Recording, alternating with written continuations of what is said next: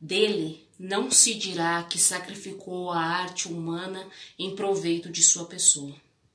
E se a sua obra é pródiga de belezas, rica de forças poéticas, lição estética e técnica de vasta grandeza, Cândido Portinari, ele mesmo, é exemplo moral excelente do verdadeiro destino do artista e merecedor, portanto, como raros, da consideração pública.